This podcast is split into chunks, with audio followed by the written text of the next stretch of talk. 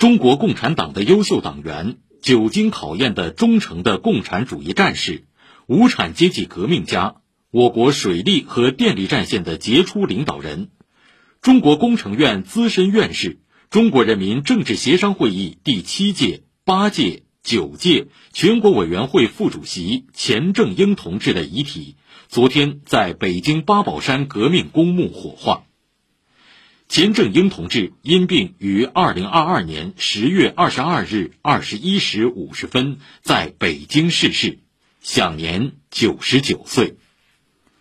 钱正英同志病重期间和逝世后，习近平、李克强、栗战书、汪洋、李强、赵乐际、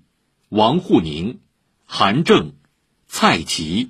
丁薛祥、李希、王岐山。江泽民、胡锦涛等同志前往医院看望，或通过各种形式对钱正英同志逝世表示沉痛哀悼，并向其亲属表示深切慰问。